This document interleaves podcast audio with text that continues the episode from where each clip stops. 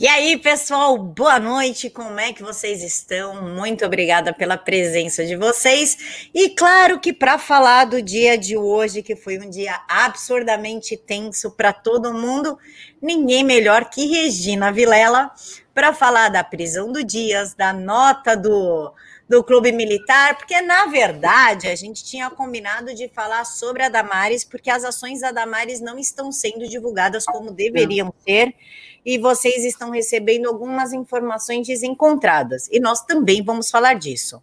Mas vamos começar aí falando da CPI e da prisão do Dias e da nota do Clube Militar e do Omar Aziz falando que ele foi mal interpretado.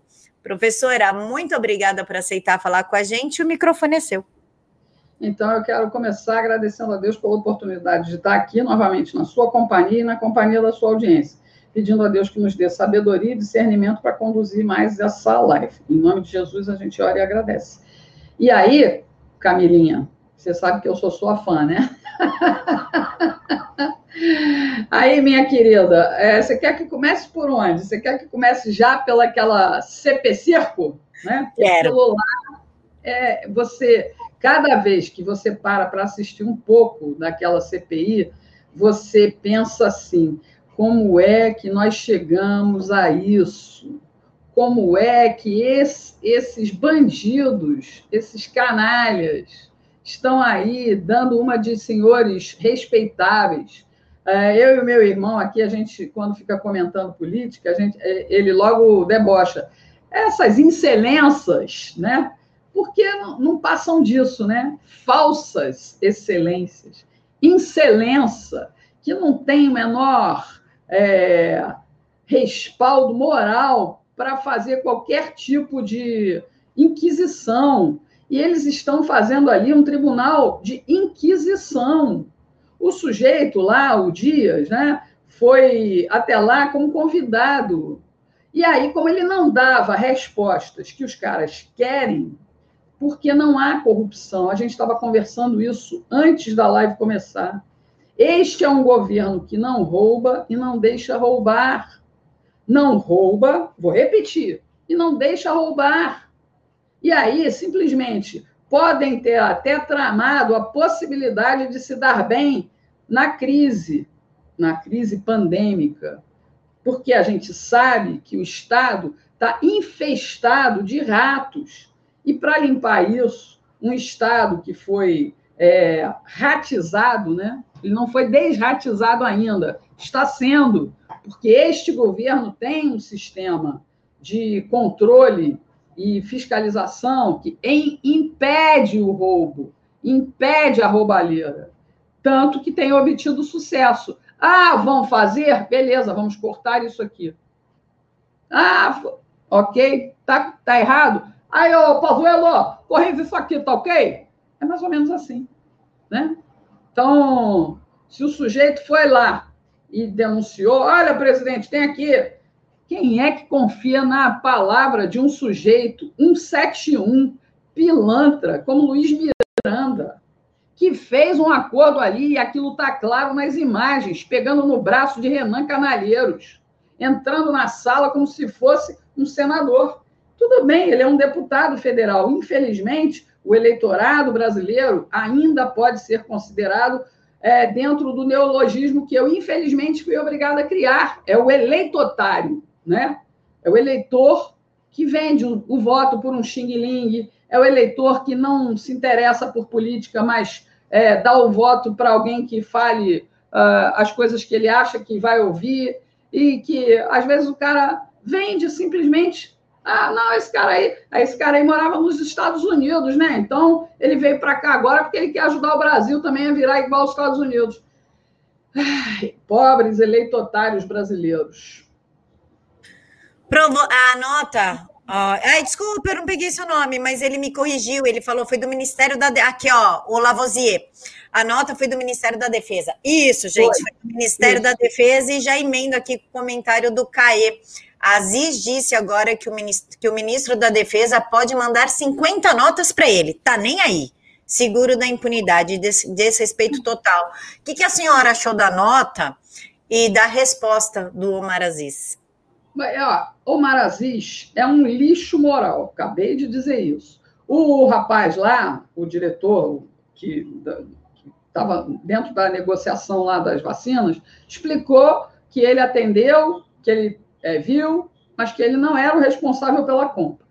Segundo, uh, Omar Aziz vai falar o que quiser, porque ele está dentro de um planejamento que é, é simplesmente desrespeitar um dos três poderes, que é o presidente, e derrubar. Ele trabalha firmemente para derrubar o presidente. As Forças Armadas, agora, é, estão mais coesas e mais unidas do que nunca, porque percebem que existe realmente uma liderança política limpa nesse país. Né? Graças a Deus, o presidente hoje tem é, no alto comando das Forças Armadas gente que tem o mesmo foco que ele, um projeto de Brasil, não um projeto pessoal. Então, uh, o Omar Aziz vai ver a, a posição do governo federal quando daqui a pouco a Polícia Federal de novo for bater lá na casa dele, porque a gente sabe que ele é bandido. Sabe que a família dele está com negociatas, corrupção, né? e ele mesmo está na lista do, da Odebrecht. Então, ah, nós vamos vendo. A Polícia Federal já não indiciou canalheiros? Vai indiciar possivelmente ah, o Omar Aziz e a linda família dele, né? aquela esposa bonitona dele, que é corrupta, que é bandida. Né? E certamente é aquela coisa de jogo. É o vale tudo. Hoje é o vale tudo. Só que há uma diferença. Hoje, o presidente, a gente sabe que um presidente da República só governa quando tem as Forças Armadas e o apoio popular. E esses caras sabem que o presidente tem os dois. O presidente, a cada dia, cada vez mais, tem os dois, o apoio popular e o apoio das Forças Armadas. Isso significa o quê? Na mão grande não vão derrubar ele mas não vão mesmo. A senhora falou de canalha, eu lembrei do Dória e eu trouxe um vídeo. Tem uns dois dias que eu adoraria ouvir seu comentário sobre isso. Mas antes, Pro, a senhora não acha, a, a meu ver, tá? A senhora tem muito mais experiência que eu na questão da política, é, mas a senhora não acha que estão tentando armar é, uma, uma estratégia, uma cama de gato para o presidente? Justamente para o presidente colocar os militares na rua e aí o Congresso vai para cima dele, a ONU, as forças exteriores irem para cima dele e ele sair como um novo ditador, digamos assim? Camila, eu é, tem uns meses eu fiz um vídeo dizendo que o brasileiro queria um ditador e que o presidente não é, é esse ator para esse personagem, não é o ator. É, talvez se o povo brasileiro tivesse confiado é, no poste criado pelo Nove Dedos, o Lularápio, né? Talvez a gente hoje tivesse submetido à ditadura do PT, finalmente, se concretizando. Mas o povo brasileiro, esse mesmo eleitotário, né?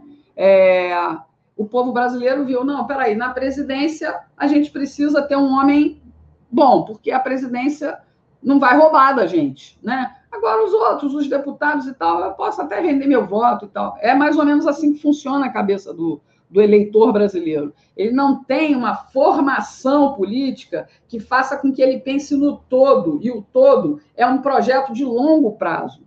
Eu vou dar um exemplo aqui que eu sempre critiquei numa empresa que eu trabalhei, a Rede Bandeirantes. Eu trabalhei na TV Bandeirantes em toda a década de 90.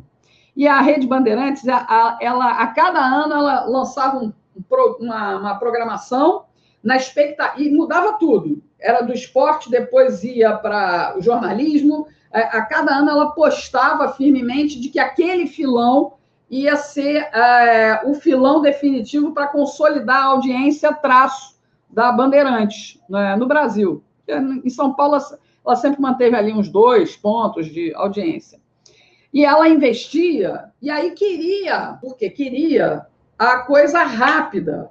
Toda empresa que aposta num curto prazo, ela acaba se decepcionando, porque tudo depende de costume, tudo depende de você ir fazendo um trabalho paulatino, né?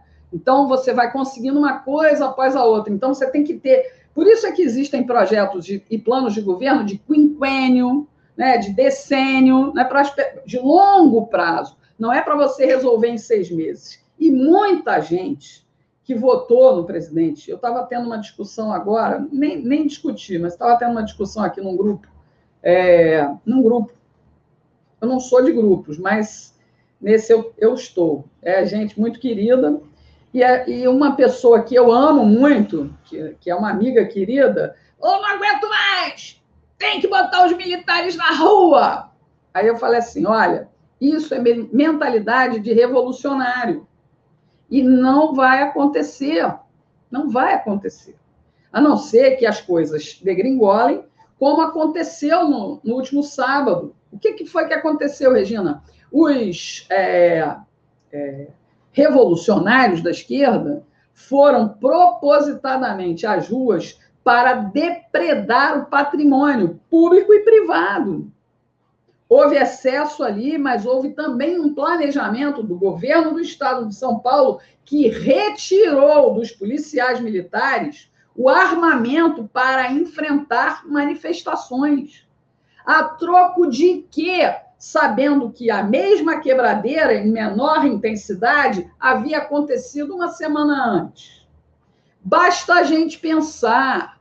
O lado de cá, o patriota de verdade, confia no presidente Bolsonaro e no projeto de país que ele apresenta ao povo brasileiro. E ele tem cumprido com o projeto de país. Ah, mas e as pautas conservadoras? Querida, quem gosta de palavras bonitinhas e floreios, é e eu vou, eu vou, eu vou falar aqui como eu escreveria, tá? Mesmo sabendo que a escrita está errada. É intelectual. O C aqui não está né, não tá escrito como a gente escreve de verdade. Quem gosta de floreio é intelectual. O que o povo brasileiro quer é vida digna, emprego, saúde, segurança. E ele vai ter isso? Vai. Mas é difícil você reconstruir um país que foi entregue nas mãos do presidente como se tivéssemos passados por uma segunda grande guerra. O roubo foi tanto, tanto e tamanho, né, que eles quando viram que eles iam perder para um cara que nunca se corrompeu, né, é, simplesmente enfronharam lá no governo. Falou, opa, esse cara a gente não consegue derrubar, não. Então vamos infiltrar uns nossos aqui para poder ver se a gente consegue. Infiltraram, mas acabaram sendo defenestrados desse governo. Então, eu não tenho dúvida. Hoje, as Forças Armadas, se tiverem de ir para as ruas, vão para combater terroristas. Terroristas, inclusive, que filmam as próprias ações com câmeras semiprofissionais. Basta a gente ficar atento e ver o que está acontecendo. Né?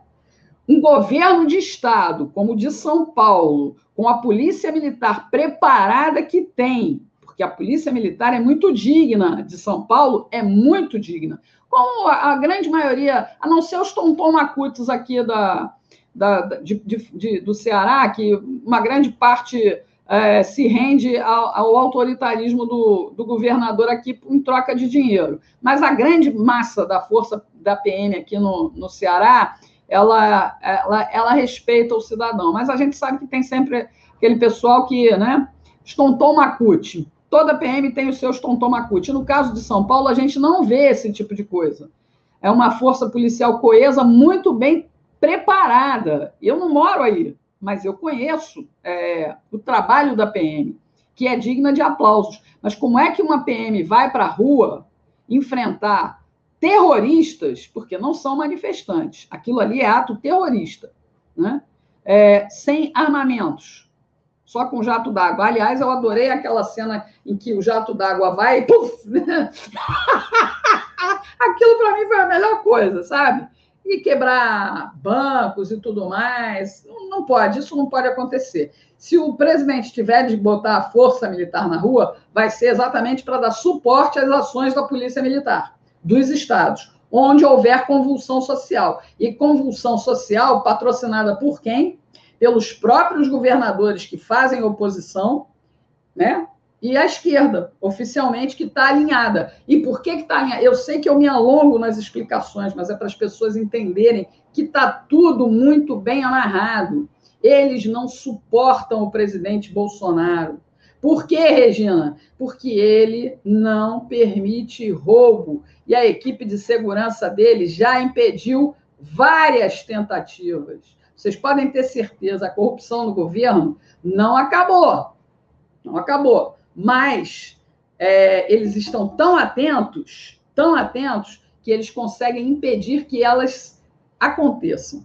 Vocês podem ter certeza disso. Porque todo governo é assim, pessoal. Funcionalismo público é, é, da, é da natureza humana, infelizmente, é, se corromper. Infelizmente. A gente a gente está no mundo e a gente é vaidoso e a gente às vezes cede à, tentação. Pô, na própria, no próprio Pai Nosso tem lá, livrai-nos de, é, de, das tentações, né? É, e nos livra do mal.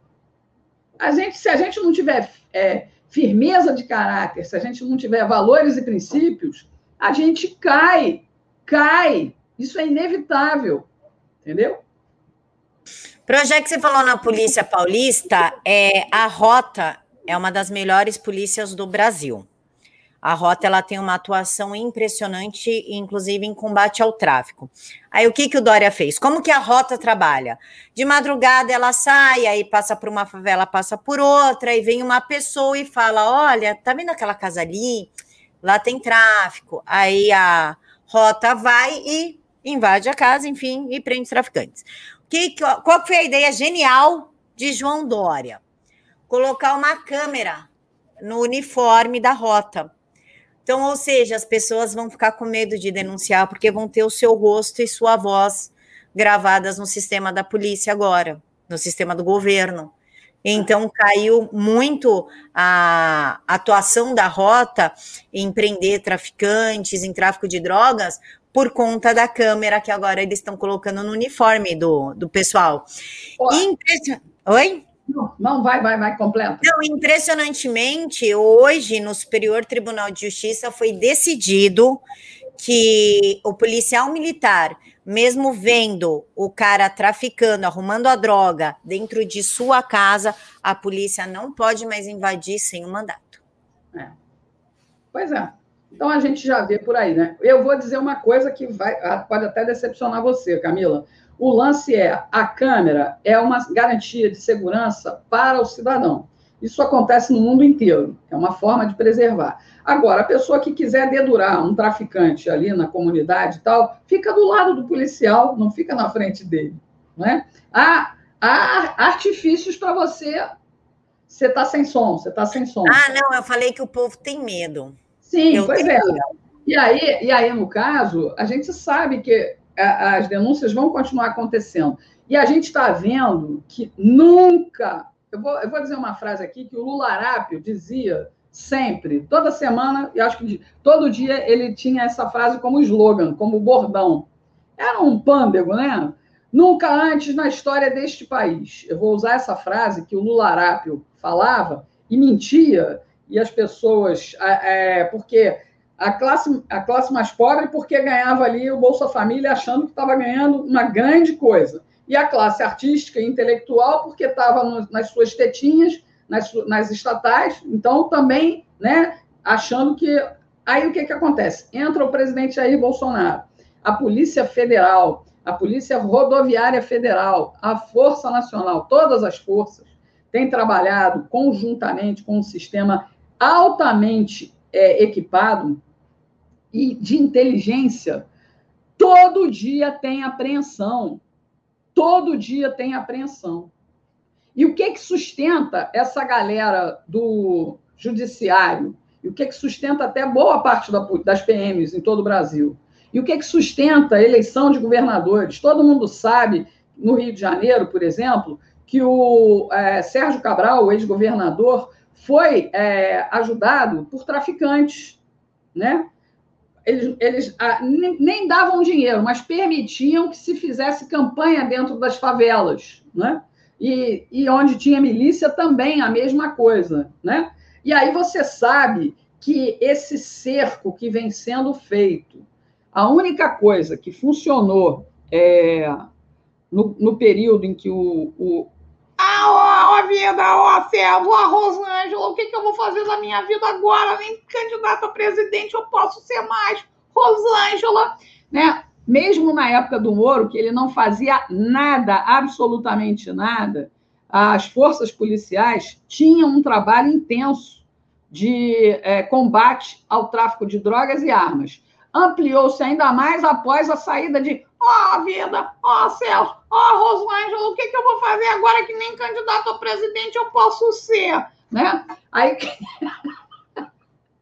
aí simplesmente aumentou, aumentou a, a, o volume de drogas apreendidas de é, gente presa por tráfico de drogas, por tráfico de armas, nós estamos trabalhando como nunca e com inteligência. O Brasil tem sido um exemplo e isso está incomodando muita gente. A gente sabe que nas cortes superiores tem gente que faz parte da máfia, né? A gente sabe que nas cortes inferiores tem gente que mantém o seu alto padrão de vida, não é com seus penduricários é, no salário, mas é com muito mais. Tem, tem, a gente sabe, inclusive, que a gente tem um exemplo, semana passada, uma desembargadora foi condenada. Ela foi condenada porque vendia sentenças. Qual a pena? Aposentadoria compulsória. Com todos os penduricários. Com todos os penduricários. Então, é, é preciso haver uma reforma, mas não vai ser assim. E não vai ser com o pé na porta. O presidente não tem o perfil de um ditador. Ele todos os dias praticamente repete: nós devemos lutar é pela nossa liberdade. Nós devemos lutar pela nossa liberdade. Mas, Regina, eles continuam fazendo e ameaçando. É só esperar. A Polícia Federal, ainda que tenha uma parte lá aparelhada por esquerdistas, está trabalhando. Está trabalhando. Polícia Federal, aliás, ela trabalha muito, né? Porque trabalha no combate às drogas, ah, no combate às armas clandestinas que entram no Brasil, porque a arma legal não pode, o cidadão não pode ter arma legal. Né? Não, não, o cidadão não pode ter arma legal, mas o bandido tem acesso. Você sabe que há, há uns dois meses, é, o cunhado de um certo ministro Beissola, ministro do, Super, do Supremo Tribunal Federal, foi apanhado numa boca de fumo aqui no Ceará, na periferia de Fortaleza. E aí a polícia foi com ele até o apartamento dele na beira-mar. Família feitosa, família, inclusive, que comanda, junto com o Jacó Barata, é, transportes urbanos em várias capitais, principalmente em, é, no Ceará e no Rio de Janeiro, associados ao Jacó Barata, aquele mesmo que foi liberado da cadeia, eu acho que duas vezes pelo Gilmar Mendes, né? Você está como sempre. Ah, você quer falar Ele alguma coisa? É padrinho da, do casamento, né? O Gilmar Mendes é padrinho do casamento sim, da filha dele. Sim. E o cunhado dele lida com tráfico de armas. Que interessante, hein? E a gente não viu mais nada aí não viu mais nada. Mas a polícia está investigando. É arma. Não é só a Polícia Civil que vai acabar tomando conta disso. Não é? A gente sabe que a justiça no Ceará, a justiça é, estadual, está contaminada, está aparelhada, mas eu acredito em Deus, Camila. Eu não sou uma, uma, uma poliana da vida, mas eu acredito muito em Deus. E eu repito aqui o que eu disse na minha live de oração às oito e pouco da noite. O presidente Bolsonaro governa este país governado por Deus. Por isso, as armadilhas Acme contra uh, o Papaléguas não funcionarão. Não funcionarão. E é um esses caras. cérebro. Exatamente. Esses caras sabem que eles podem, eles podem fazer e acontecer, e a minha amiga pode até espernear, tem que fazer. Não vai acontecer. E graças a Deus não vai acontecer porque o presidente Bolsonaro é um estadista que sabe que o Brasil avança. Hoje mesmo, Paulo Guedes, o ministro da Economia, é, disse que nós vamos ter um PIB acima de 5%, enquanto todo mundo apostava. Ah, de que, que adianta o PIB crescer? Adianta porque a gente abre novas é, frentes de emprego, né? é geração de trabalho e renda. Se as pessoas ganham na formalidade, a gente amplia a capacidade informal. Às vezes é melhor você trabalhar de uma forma informal, que você ganha muito mais do que se você estivesse trabalhando com carteira assinada. E o brasileiro já percebeu isso. E isso é uma tendência que segue mais ou menos o estilo americano. Se você trabalhou, você ganha. Se você não trabalhou, e aí os comunistas estão pipocando. Por quê? Porque comunista é tudo vagabundo, esquerdista é tudo vagabundo. Eles querem né, uma tetinha no Estado para ganhar igual ou mais do que o outro, mas o outro é que se esferre, se ferre lá de trabalhar. Mas eu quero ganhar o meu, porque é, eu quero uma sociedade igualitária. Né? Aí pega lá o charutão, né? Aí pega lá a dose de uísque, aí pega lá a viagem, o aviãozinho. Eu, eu digo isso porque eu tenho, eu tenho gente na minha família. Eu tenho um, um, um priminho, ele é mais jovem do que eu, claro, né? Eu, ele deve ter na faixa dos 30 e poucos, acho que ainda não chegou aos 40. Se chegou aos 40, era esquerdista, pissolista, casou, foi passar a lua de mel aonde? Com certeza não foi em Cuba. Foi em Nova York. Aí tem foto dele com a esposa, fumando um charuto com a camisa do Che Guevara em cima do Empire State Building. É muito idiotice, né? Porra, é sensacional. Aí a gente vê, né? Aí quando, aí quando encontra comigo e a gente debate, ah, ah tá, stop, stop, stop. Hipocrisia, cara. É exatamente assim que funciona. Exatamente assim que funciona. Ontem, um, um sujeito no Twitter postou lá, que o, o, o, Rodrigo Pacheco, né? Pachequinho, antes era Pachecão, agora é Pachequinho. Vamos ver onde é que ele vai. Aí fez um negócio sobre as vacinas e tal.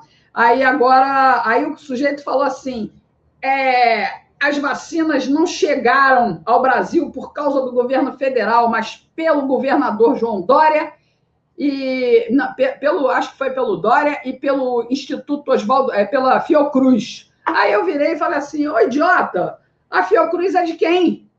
É do governo federal. Aí postei lá o link da página, tá lá, Ministério da Saúde, Governo Federal, Pátria Amada Brasil. Pelo amor de Deus. Aí o cara vem rebatendo aí, entre as pérolas que diz, diz assim para mim: eu não sou de esquerda nem de direita e também não gosto de centro. Aí eu falei: então tu é chato. O Butantan só trouxe a flangoflitense, a vacina flangoflitense, porque o governo federal deu uma grana muito pesada para o Butantan. Foi o governo federal que construiu a parte do Butantan que está produzindo os insumos. Pro, posso aproveitar então e passar o vídeo do João Dora, que eu adoraria ver a senhora comentar? Adoro ele. Vamos agora. 526 pessoas mortas no governo Bolsonaro. Mil. No governo 500 mil. E no governo Lula, milhares de pessoas que perderam o amor pela vida, o amor pela existência, que foram embora do Brasil porque não queriam ser submetidas a um governo de extrema esquerda. Isso é uma forma de você matar o futuro de um país. Então, repito, nem Lula, nem Bolsonaro. Brasil, Brasil e Brasil. Olha só. É só você estudar. E os que Esse estão é o maconheiro, né? Estudem. É. Tá dando entrevista a história né? de Stalin, é. de Hitler, de Mussolini, de Hugo Chávez, e vocês vão encontrar a razão, as mesmas que motivam seguidores de populistas da esquerda e da direita faz é perguntar. É, mas mesmo, vai perdendo isso, né? Mas mesmo na terceira idade, você sempre pergunta é. por que isso, uh, por que isso aconteceu, por que essas pessoas reagem dessa maneira, como nós estamos perguntando agora, por que tantas pessoas acreditam num homem que é doente, que é um psicopata? Por que médicos, advogados, economistas, empresários uh, e pessoas bem formadas acreditam num psicopata chamado Jair Bolsonaro? Essa é uma pergunta. Por quê? Se as pessoas estudaram, se as pessoas se formaram, se as pessoas aprenderam a ter discernimento pela oportunidade, pelo privilégio de terem educação, como podem essas pessoas seguirem um doente, um louco, um psicopata? Todo, o que, é que ele é? Antes da senhora dar a sua opinião, quero esclarecer uma coisa para o pessoal do chat que não conhece João Dória, que durante a pandemia, o São Paulo é o estado que mais morre pessoas de flangoflito. Ponto. Se nós fôssemos um país, estaríamos em oitavo lugar, ok? Ok. Durante a pandemia, o João Dória fechou dois hospitais, tirou o dinheiro da saúde, parou de mandar dinheiro para hospitais filantrópicos investe, aumentou em 80% a publicidade e marketing, tirou em torno, se não me engano, de 80 milhões de reais da saúde para colocar outdoor em Mato Grosso do Sul segurando vacinas. Pronto, pro, o microfone é da senhora. Bom, você já deu metade da resposta que eu deveria dar. Eu agradeço. Você tem os dados, você é de São Paulo, você conhece mais a situação do que eu. É, você já leu um livro chamado Mentes Perigosas, da psiquiatra Ana da Beatriz? Beatriz? É espetacular o livro. O livro é muito bom. E aí você vê exatamente que esse sujeito, apontando o dedo, é aquela coisa, né? Os antifascistas apontam o dedo para nós, nos chamando de fascistas, mas eles têm as atitudes fascistas. Nós não. O João Dória, falando desse jeito calminho aí, ele mostra exatamente quem é o psicopata dessa história. Né? Com a neura de fecha tudo e tal, o sujeito, desde o início, é um farsante. Ele é o farsante da história. Desde o início. Né? Nunca gostei desse sujeito. Quando ele se candidatou a prefeito e que ele fazia aquelas ações pirotécnicas como o prefeito que limpa a rua, que pinta o muro e tal. Essa não é a função do prefeito. Nem para dar exemplo. O outro lá de, de é, do Espírito Santo faz aquilo porque fazia aquilo porque aquilo é uma cidade pequena e o cara estava querendo mobilizar a população em torno dele, Serginho Meneghelli. Ah, Regina, mas o Serginho fazia e você elogiou. Sim, elogiei, porque lá, no contexto da cidade dele, principalmente sendo o Espírito Santo um, um Estado dominado é, por, por facções criminosas, não só políticas, mas também criminosas mesmo, ele precisava mobilizar a cidade. Né? E o, o Dória não. O Dória, tudo que ele faz é calculado. E eu quero começar até por um exemplo, porque eu estava lendo de novo. Eu, eu te falei, eu vou soltar um vídeo amanhã, histórico, daqueles que o pessoal gosta que eu conte história. O pai dele, o João Agripino Dória Neto, acho que era esse o nome dele, é, simplesmente apoiava é, de olhos fechados o Jango Goulart, que estava implantando é, aqui no Brasil uma, uma, uma, um regime totalitário. Ele era aliado do Jango e foi. Sabe para onde ele foi quando é, foi caçado? eu vou morar em Paris. Ele foi para Paris com a esposa é. e com os dois filhos. Pois é, entendeu? Então, a gente sabe muito bem quem é o psicopata dessa história. Não tem muito o que falar. Esse cara é um farsante. Eu peguei um Uber da última vez que eu estive em São Paulo e o cara disse: Olha, eu votei nele para prefeito. E aí ele começou a fazer e tal, mesmo me decepcionando, eu acabei votando nele para governador. Nunca mais esse sujeito vê meu voto. Um cara do Uber, um rapazinho simples, magrelo, muito gente boa, foi conversando comigo e foi contando isso. E é, é assim, as pessoas acabam enxergando. Camila, a, a Iver, aquela que mata piolho, né? Eu, graças a Deus, não tenho piolho. Eu tanto, eu tomo tanto aquele. Olha, um gatinho preto aí também. É. é é, eu, eu tomo tanto aquilo, eu já tive duas vezes uma coronga e passei muito bem, graças a Deus. A primeira foi pior, mas a segunda foi tranquila. E, aquele remedinho, hoje, hoje, todos os institutos de ciência sérios no, no, no mundo estão apontando de que combate efetivamente é, o, o vírus, que é funcional. E só não está sendo aplicado porque a gente sabe que a indústria farmacêutica é bilionária e não tem interesse em propagar um remédio, um medicamento que simplesmente é barato, que qualquer empresa pode fazer, porque a, a patente foi quebrada, né?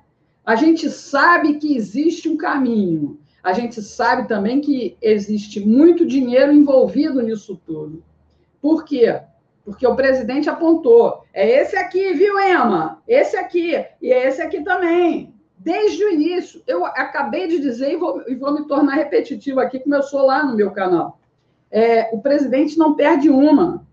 Ele não perde uma. Ele acerta todas, ele tem acertado todas entendeu? E essa gente fica revoltada. Aí você vê o comportamento psicopata dele falando calminho. Eu não sei que, que programa era esse aí, não. É o tal do Flow? Inclusive, me avisaram aqui, ó, Camila, não esse é o maconheiro, né? que faz ah, stand-up. Ah, tá. Não, não era o do maconheiro, não é porque eu achei que fosse porque é o mesmo estilo do lado dos maconheiros do Flow, né? Não, o pessoal avisou que o maconheiro é o monarque, monarca. Ah. E esse é o Rogério Vilela que faz stand-up. O Pro, inclusive, o pai do João Dória, quando estava no, no Senado, em 63, ah. antes dele ser exilado, foi. Mas não era senador, não, ele era deputado federal. Deputado federal. Foi ideia dele fazer uma CPI contra os estudantes da USP que não eram a favor da Uni ou seja, os estudantes conservadores. Então, uhum. em plenário, ele pediu uma abertura de CPI e investigação contra esses estudantes. A gente já sabe qual é a razão dele. Esse cara tem que pagar a dívida que ele tem com é, os, os olhos fechados e amarelos. Ele tem que pagar a dívida. E ele está fazendo tudo. E o pior é que ainda tem gente em São Paulo que não enxerga que o psicopata dessa situação é ele é porque eles trabalharam de uma forma tão massiva em cima da cabeça do cidadão que, primeiro, não tem fé em Deus, né?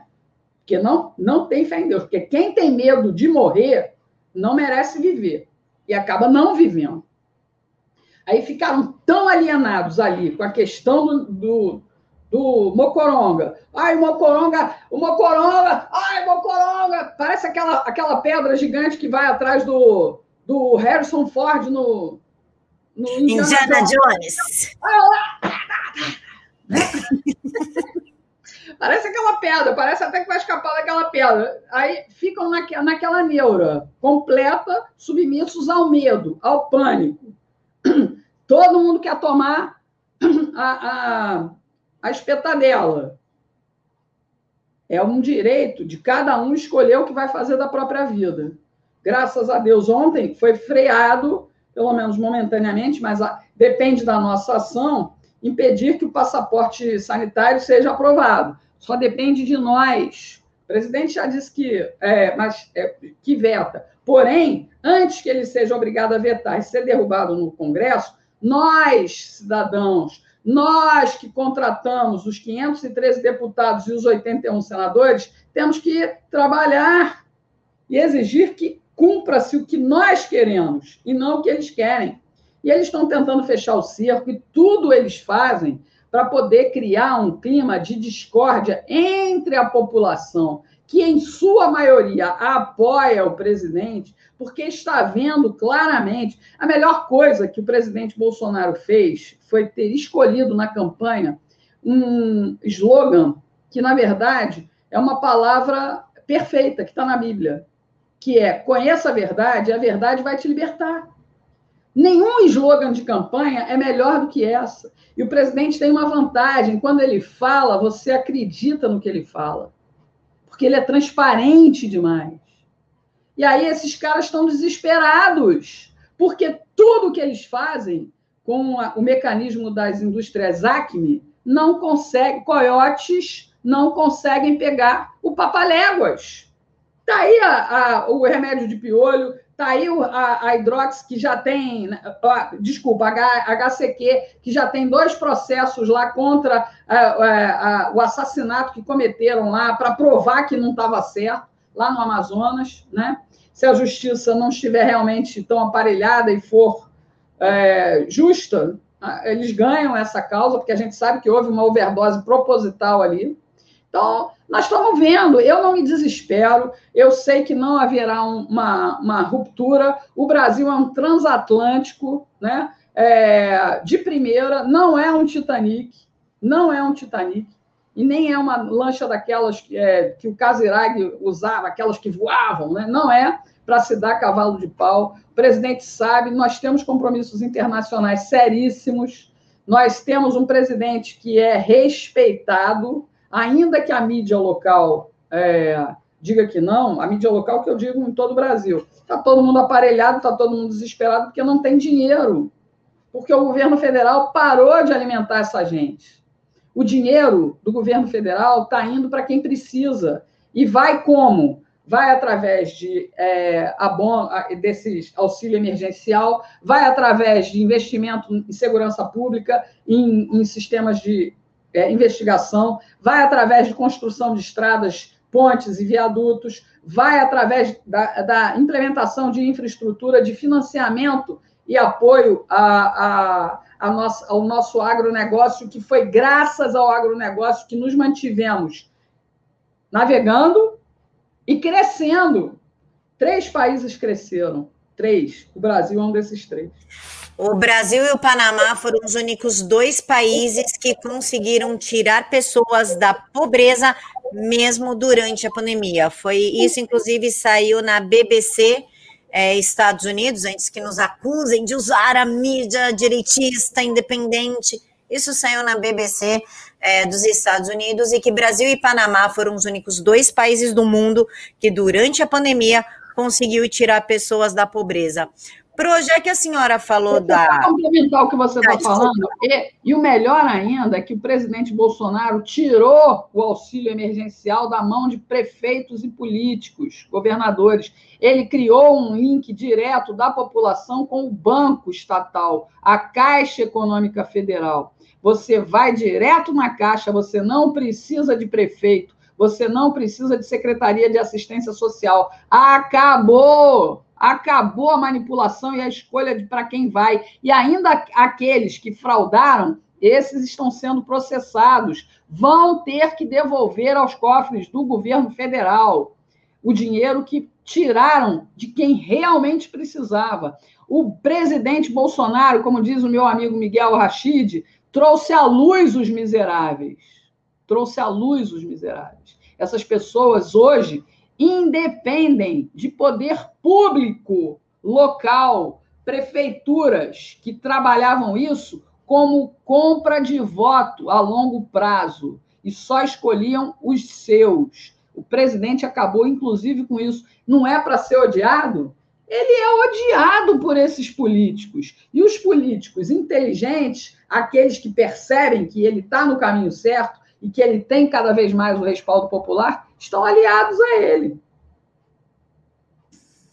Nosso Pronto. problema agora é vencer e implantar a apuração de votos concomitante com a apuração eletrônica. Porque não adianta aprovar a PEC do voto é, impresso. Isso daí tá difícil, hein? Calma, Camila. Está difícil, hein? Pro, o CAE avisou que o Pacheco manteve a prisão do Dias e a Sandra está falando o seguinte: Sérgio Meneghelli é uma fraude. Sou da cidade vizinha. Em vídeo, pediu aos deputados para manter o deputado Daniel preso. É o mesmo que Jean Willis. E, Pro, já que a senhora falou na Polícia Federal e no trabalho da Polícia Federal, nunca se combateu tanto é, negócio de mexer com criança, que a gente não pode falar a palavra uhum. certa aqui no YouTube, mas maldade com criança, como neste governo foram é, descobertas e presas em torno de quatro quadrilhas que comercializavam fotos, vídeos e até tráfico de crianças com a ajuda do Ministério da Damares. Ah, isso não é divulgado, isso não é falado. A senhora pode falar um pouquinho sobre isso? Olha, eu tive. Uh, há um mês mais ou menos, eu tive lá em Brasília, né? E a ministra me recebeu para um bate-papo rápido de 10, 15 minutinhos e tal. E ela falou exatamente sobre isso, né? De como ela tem trabalhado, de como o Ministério é, da Mulher, Família e Direitos Humanos tem trabalhado no combate à PEDO-FILIA, Ok, pessoal? Sabe, soletrando. eu falei certinho a palavra, eu soletrei certinho a palavra, Camila. Pois é, né? Então, é, trabalhando contra isso. E a gente sabe que Osmar Aziz e outros estão envolvidos com isso no, no estado do Amazonas, na região norte do país. Né? A gente sabe, inclusive, de tráfico de, de crianças, tráfico de órgãos. Lá na área da Ilha de Marajó, a, a, a ministra está trabalhando lá incansavelmente, investindo nas pessoas que mais necessitam, e mulheres que trabalham com, com é, é, é, aquela coisa, extrativismo, dando treinamento, é, fazendo investimento para que elas possam ganhar, está atendendo as comunidades e as pessoas mais necessitadas, mais é, é, onde o Estado não via só fazia propaganda no Fantástico à noite, no, na noite de domingo, mas a gente não via efetivamente, né? A gente só via aquela roda de, de crioula, né? Como é que chama? Não sei como é que é aquela coisa da dança, mas efetivamente essa gente continuava invisível. Eu, eu repito aqui as palavras. O, o governo Bolsonaro trabalha para trazer à luz os invisíveis. E quando você é, combate a violência à mulher, quando você combate a pedo, quando você combate tráfico de crianças, de órgãos e, e todo tipo de exploração dos mais vulneráveis, você incomoda muita gente. Você incomoda muita gente.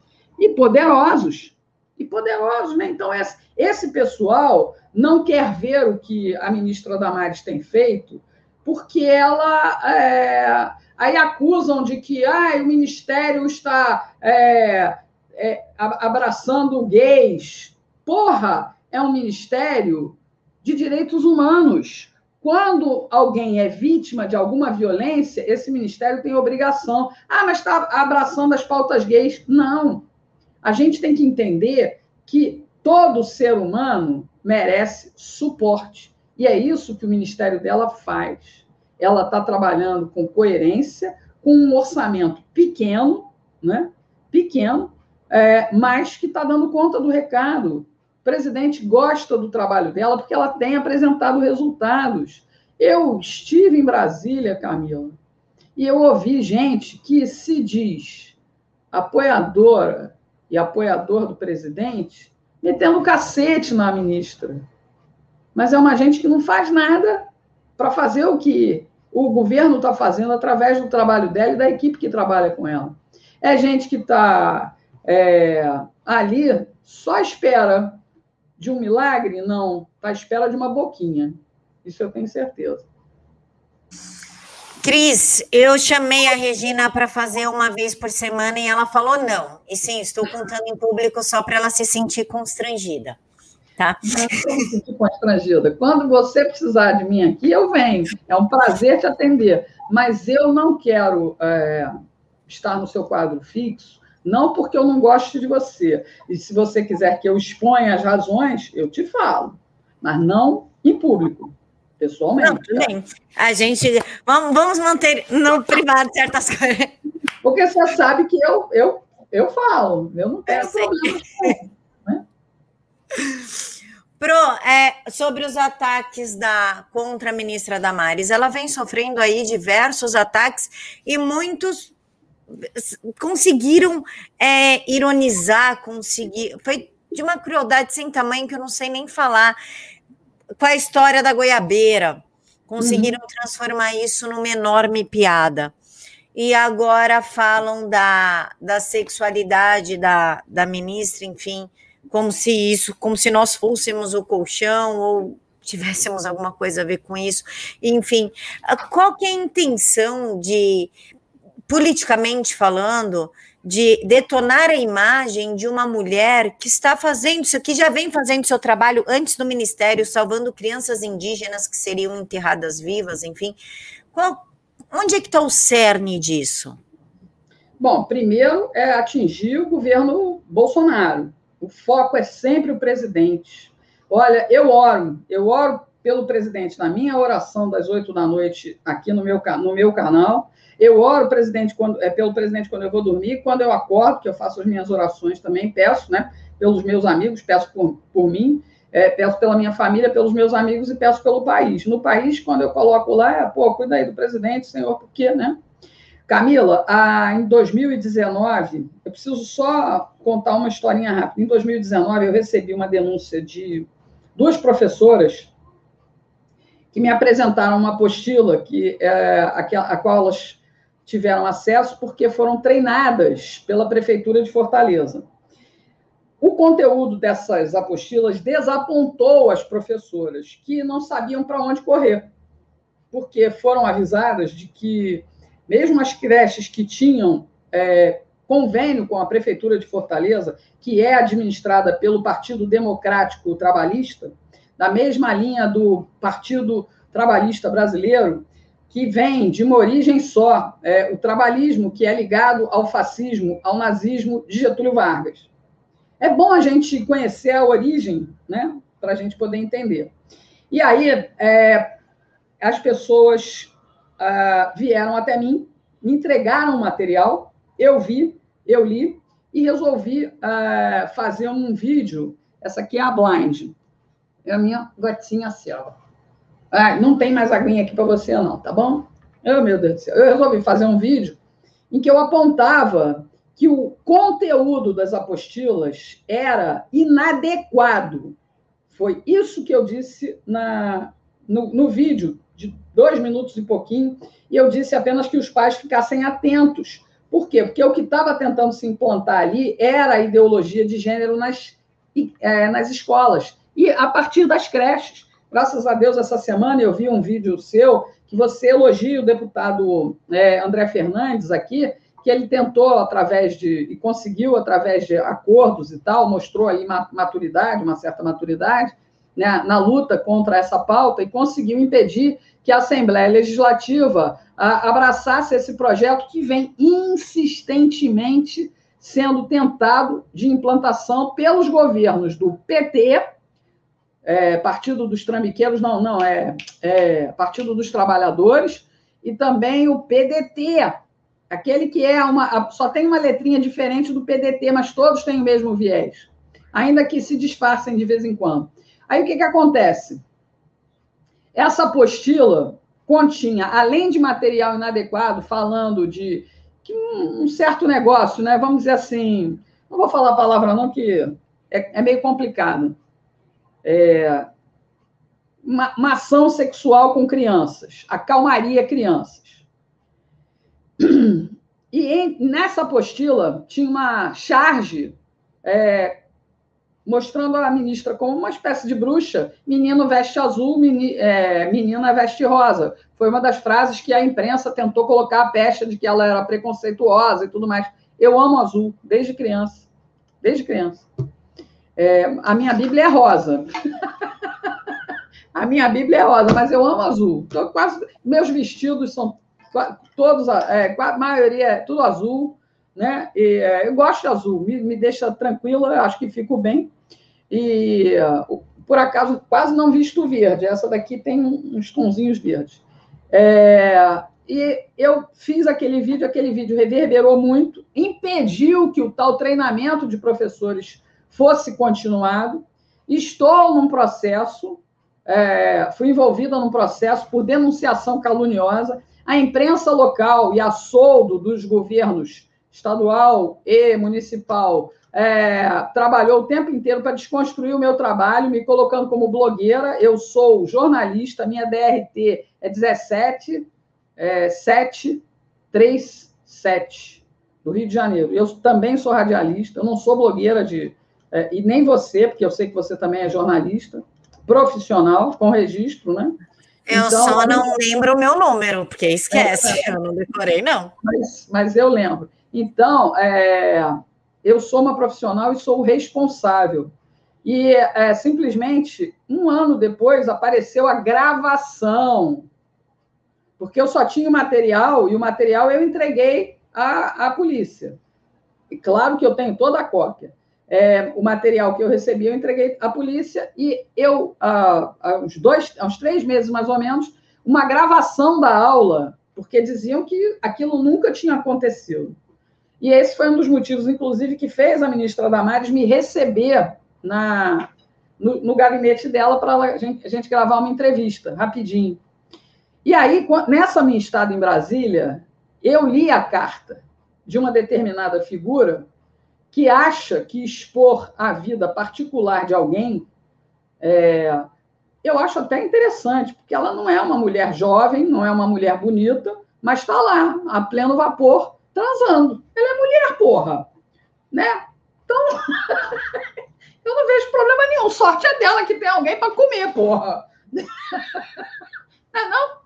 Ah, mas você é casado. Oh, moralmente falando, você é porra. Serviu de colchão? Sabe lá se o cara é casado? Isso interessa a quem? Isso é notícia? Não. Fizeram isso porque essas, essa gente, essa mafiazinha que usa né, ah, o cristianismo para se dizer puro, probo, honesto, limpinho, atire a primeira pedra quem nunca vacilou, cara, na vida. Atire!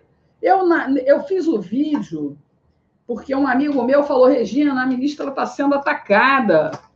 Aí eu, é, eu tinha lido a carta. A carta era um nojo. Quando eu li os primeiros, as primeiras frases, falei assim, isso é, isso é de uma canalice. E a carta me foi enviada por uma pessoa que se diz religiosa e que condenava, é porque não, não presta mesmo, tem roubo ali dentro, então não sei o que ela vendendo a versão da carta. Liderança religiosa. E eu falei, eu simplesmente falei para a pessoa o seguinte: olha, a pessoa que escreveu isso não tem caráter. E quem propaga tem menos ainda. Porque isso aqui, sem provas, né? Porque a, a intenção era denegrir a imagem da ministra. Aí, quando esse meu amigo me, me ligou no domingo, dizendo, Regina, que pô, chato isso e tal, eu falei assim, tá, eu tô indo ali ao supermercado, na volta eu gravo um vídeo. E foi exatamente o que eu fiz. Porque eu já tinha conhecimento dessa carta, essa carta foi solta antes em Brasília para poder queimar a ministra, para poder é, abalar não só ela é, pessoalmente. Eu, eu consultei um amigo, eu falei assim: você viu isso? Aí eu falei assim: ah, é, isso é o ataque que, que fazem contra ela. Eu falei assim: pois é. E nada, eu fiquei tão enojada com aquilo, tão enojada, que as minhas suspeitas anteriores sobre determinadas figuras só ganharam um carimbo. Canalhas. Mil vezes canalhas. E aí, quando eu estava é, indo ao supermercado, a palavra me veio na cabeça. Falei, eu pedia, eu pedia. Falei assim, pô, me, me coloca aí as palavras certas. Então, aí eu falei assim, duas palavras, eu só vou escolher duas palavras e a partir daí vou desenvolver a minha linha de raciocínio. E fiz isso, e não me arrependo, e o sujeito ficou hashtag chateado e me desafiou né, para ai que eu fizesse que eu não que eu fosse ouvi-lo. Não vou ouvir porque quem gosta de picadeiro é palhaço, né? E o meu canal e a minha a, minha credibilidade não vai dar holofote para picareta. Eu estive ano passado em Brasília e estive num churrasco na casa da figura. E eu vi o que estava se planejando ali. Com a anuência de um certo dono de partido, que quando, em determinado momento, no auge do churrasco, eu, olhei, eu já contei, não sei se foi aqui, mas eu já contei isso em algum lugar. Eu olhei para o Elias, que nós estávamos no mesmo lugar, eu e o Elias, meu amigo, e olhei para ele, a gente pensou, ah, não, vai aqui falar o nosso presidente, o fulaninho, chamando o presidente. Eu falei, aí, porra, aí eu olhei assim pro, pro Elias e a gente falou, pô, será que é o Bolsonaro? Ô, oh, meu amigo, grande figura e tal. Oh, quem era? Quem era? Quem era? Dou um doce se você adivinhar. O presidente só pode ser o Bolsonaro. Não, não era. Presidente era o Roberto Jefferson, presidente do PTB. Porque ali já corria entre as mesas que o sujeitinho seria candidato ao Senado pelo Paraná. Já estava ali num acordo. Porque essa gente não apoia o presidente, finge que apoia, porque foram para dentro para poder minar. Quando se percebeu que essa gente estava lá dentro para minar o governo, foram defenestrados e não aceitam. Os que foram defenestrados foram defenestrados com motivo. Com motivo. O presidente sabe e as pessoas que estão no governo hoje sabem porque foram defenestrados. Entendeu? Inclusive, aí tem os troubles, né? E você sabe que eu fiz uma denúncia, eu fiz uma denúncia, eu sou a rainha das denúncias. Mas, como diz a Ofélia, eu só abro a boca quando eu tenho certeza. e simplesmente o material chega na minha mão, eu checo, eu verifico. E aí eu faço o vídeo. Ah, mas você não ouve é, o outro lado? Eu fiz uma denúncia ao então ministro da Educação o ministro da Educação ficou muito hashtag chateado, sabe? E simplesmente eu fui investigada pela Polícia Federal. Ah, mas, a partir da minha denúncia, 500 é, milhões de reais não saíram dos cofres do BNDES. Interessante. Uh, eu adoro esses volumes, né? São grandiosos. 500 milhões de, de, de reais para o FRJ. Isso é só uma, uma das coisas.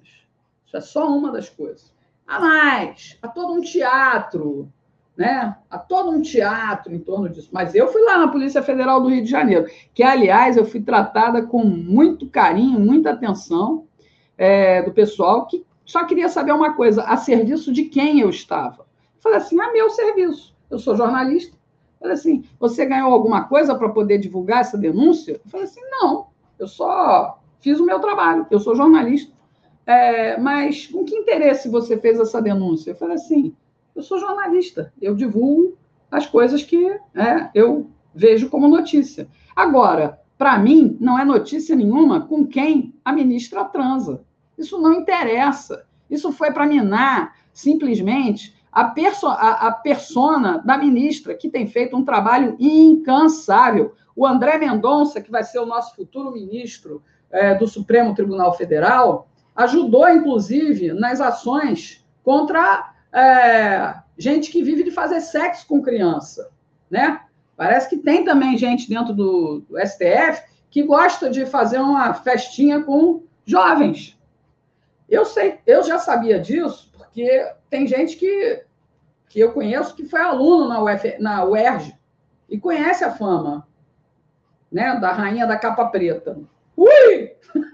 Nada contra. Quer fazer? Faça com quem tem mais de 18 anos, com quem sabe o que está fazendo, mas não explore criança, né? Isso não. Enfim, eu não sei se eu respondi. Respondeu sim, é, quem tem o poder de decidir, né? Quem pode decidir. O Elcio falou o seguinte: pro show de bola, Camila. Parabéns por convidar essa grande patriota. Curto muito a Regina Vilela, muita força e sucesso, guerreiras. Então, a gente já avisa que dia 7 de setembro a gente encontra vocês lá em Brasília, tá? É. Já que vocês gostam da Regina, vamos lá. 7 de setembro lá em Brasília, porque ela vai estar lá.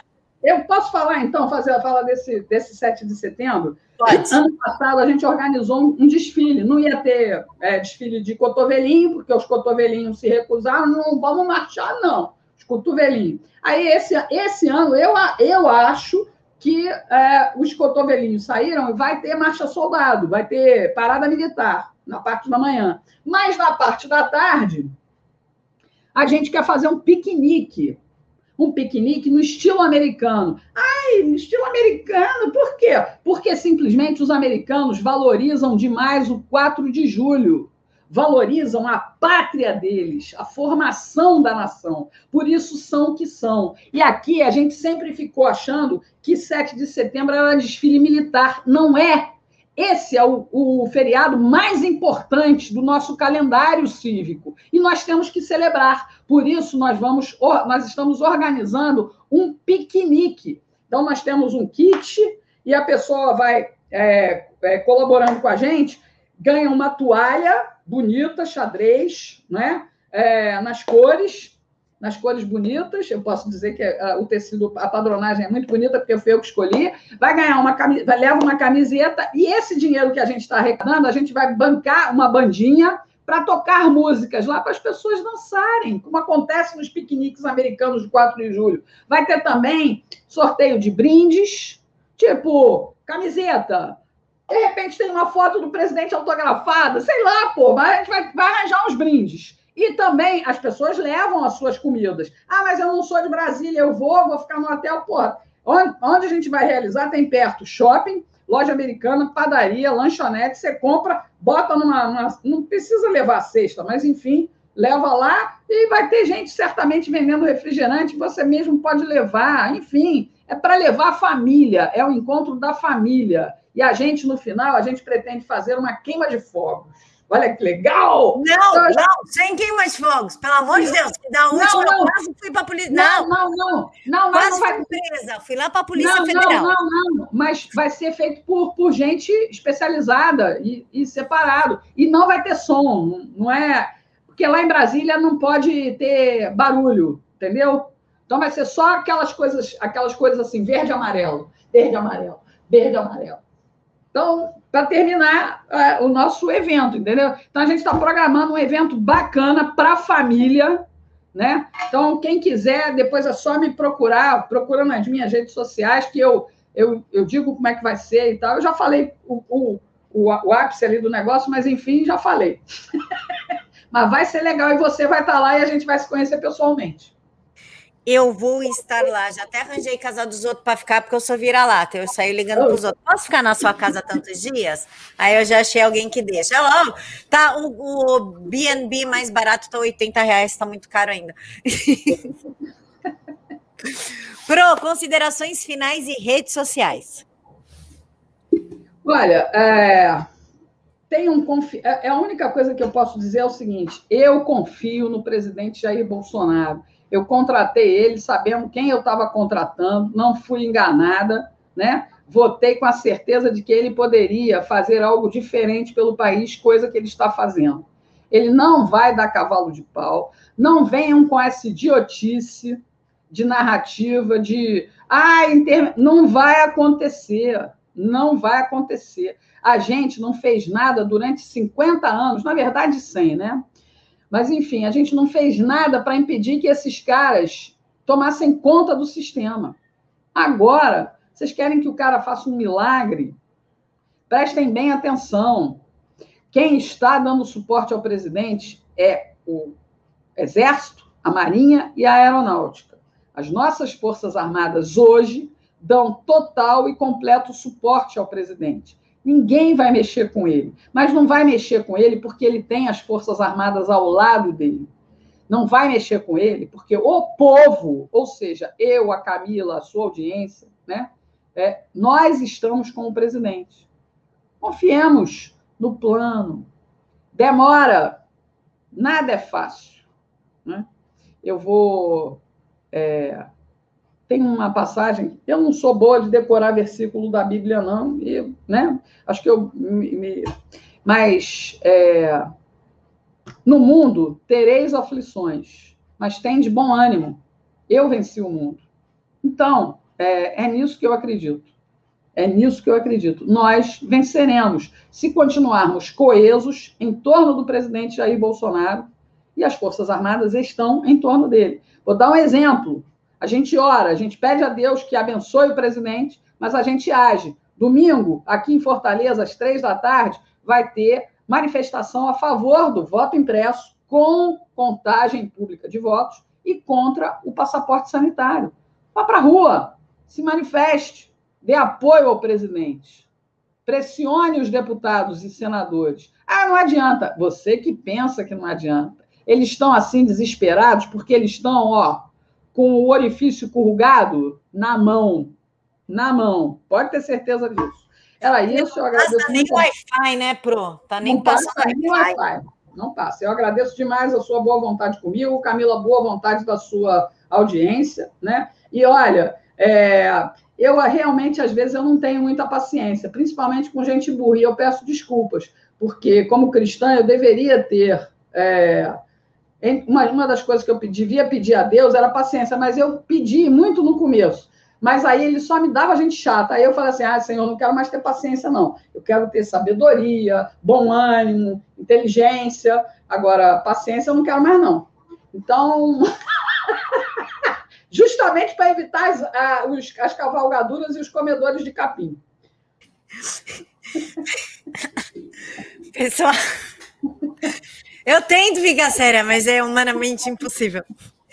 Pessoal, eu quero agradecer a presença de todos. Vou aproveitar que a professora está aqui e contar para vocês que dia 9, Brasília, vai ter a manifestação do ProArmas. Eu também estarei lá cobrindo o evento, porque é muito importante também o povo estar tá armado, né? Sem, sem armas, muito mais fácil de um governo totalitário, genocida, tomar conta do país do que com um cidadão armado.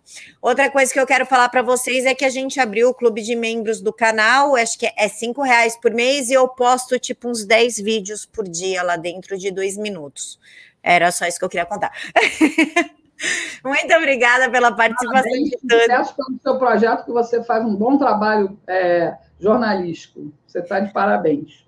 É porque dentro dos membros eu posso usar todas as palavras e falar sobre todos os assuntos que o YouTube não dá strike, não derruba e não tira do ar. Hum, é porque é vídeo privado, aí dá para usar palavras de verdade, não ficar achando sinônimos. Então, é Sim. tal coisa. Se autocensurando. É, dentro dos membros da PAE, eu pego, sei lá, 10 notícias do dia e aí eu corto, faço de um minuto. Eu vi, eu vi. E aí, Aí eu vou postando aos pouquinhos. Eu então é isso, pessoal. Eu, eu, aliás, volto amanhã, né? Porque o meu gulag de duas semanas, meu segundo, é, segundo período de gulag, é, de, de, suspensão né, no YouTube, é, termina amanhã, dia 8. É, eu, eu também estou suspensa. Também estou suspensa no Twitter, como que você está? Eu estou suspensa também no Face, né? Onde mais as pessoas me acompanham também. Mas eu estou suspensa por 90 dias, cara. só volto dia 27 de julho. E uh, no Twitter, uh, só recebi um strikezinho hoje de, de 12 horas, mas já estou de volta. eu sou uma menina amar. Quem sabe como é, como é, que é aquela música? Eu sou uma garotinha. Sabe, eu ainda sou uma garotinha que fica no ponto do ônibus da escola sozinha. É da Cássia Eller. Cansada com minhas meias três não, quartos. Não, não, deixa, eu sei, eu sei que você está doida para acabar aí, mas eu, a primeira vez que eu fui. Eu fui eu... O pessoal está pedindo o seu Pix. Eu estou lendo os comentários aqui. O meu Pix? É. O André ah, Bizzi pediu o seu Pix. É, pô, mas não dá para anotar aqui, né? Mas vai lá na minha, no meu canal que você encontra lá. O meu Pix é o meu CPF. 7, então 2, é só falar. Pois é, 728-855-21791. Vou repetir, hein? Peraí, peraí, pera, pera. Muita calma nessa hora. Fala de novo.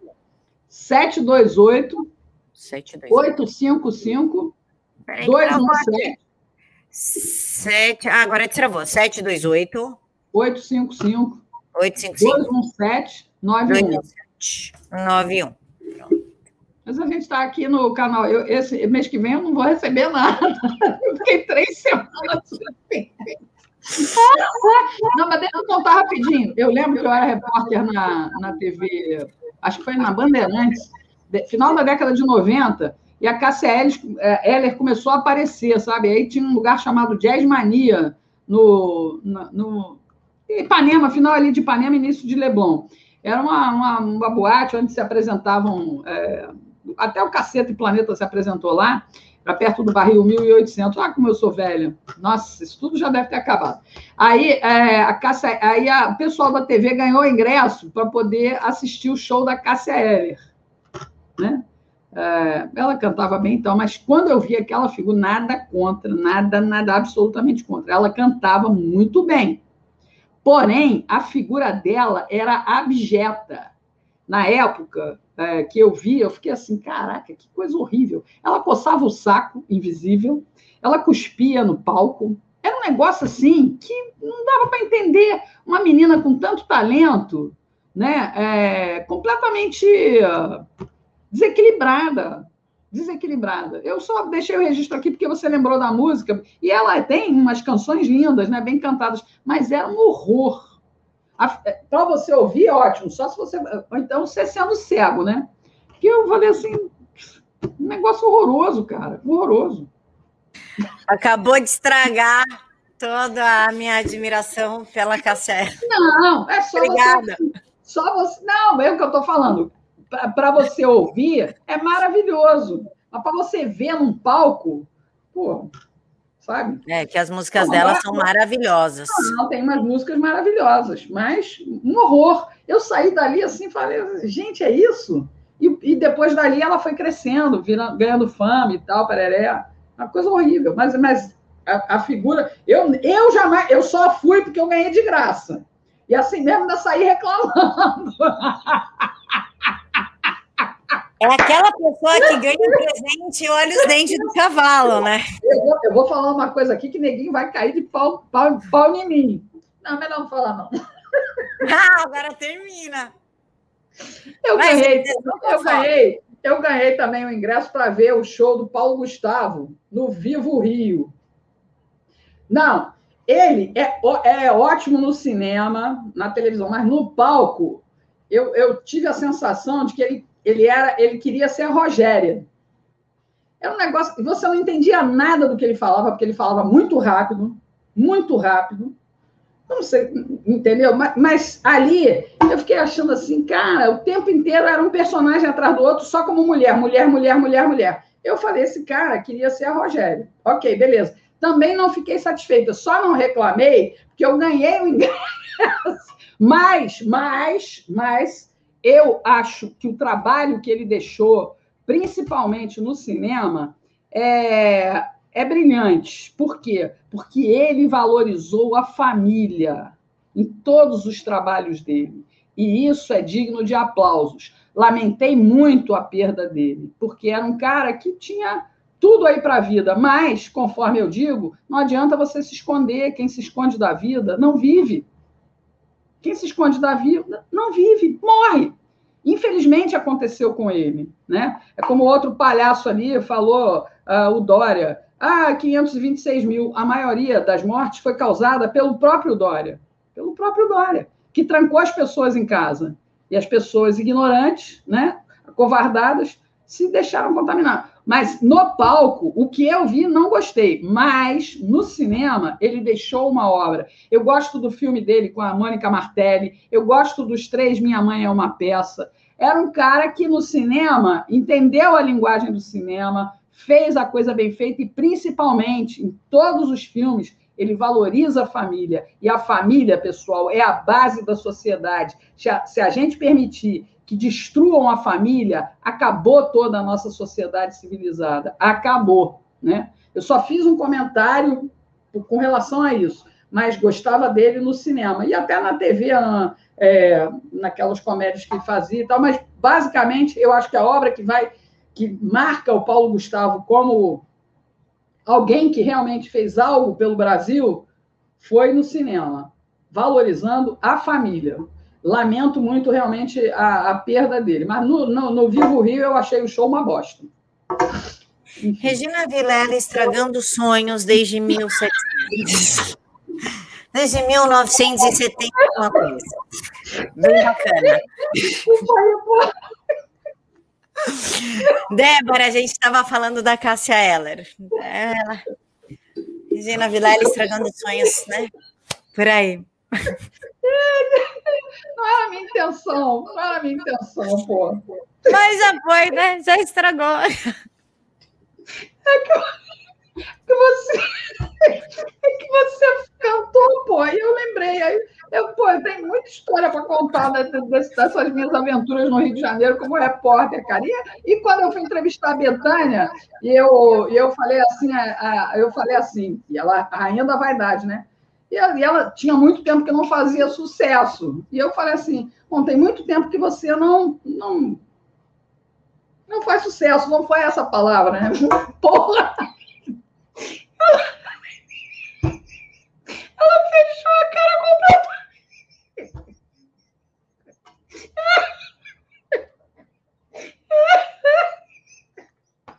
Ai, meu Deus do céu, eu não aguento. Eu também fecharia, né? Faz tempo que você não é nada. Tem, muita, tem muito tempo que você não tem uma música de destaque nas paradas. Porra, ela ficou puta. Mas não, mas não era, era, mas eu estava tentando dizer, pô, com a qualidade que ela tinha, né? Com aquela coisa toda. Por quê? Né? Porque só, só tava, a gente só estava ouvindo lixo. Era isso, mas ela se aborreceu, mexeu na verdade dela, mas era verdade, porra. Eu até entendo ela. Sei, entendo. Eu acho que eu ficaria do mesmo jeito. Quando a gente estiver em Brasília, eu vou contar os outros, mais outras histórias da minha época de repórter. estragando sonhos e estragando autoestima. Essa é a Regina Vilela.